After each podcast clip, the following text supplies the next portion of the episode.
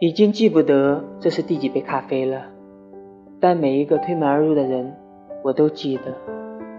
靠近窗户的大叔目不转睛地敲着代码，柜台旁的小情侣你侬我侬，互相喂着吃了三块提拉米苏蛋糕。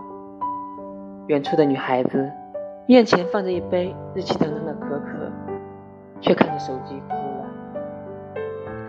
黑围裙的店员。无聊的摆弄着新的咖啡机，红围裙手里拿着一本小册子，嘴里念念有词，但目光仍偶尔瞥眼大门。咖啡店快打烊了，我的咖啡凉了，你还是没有来。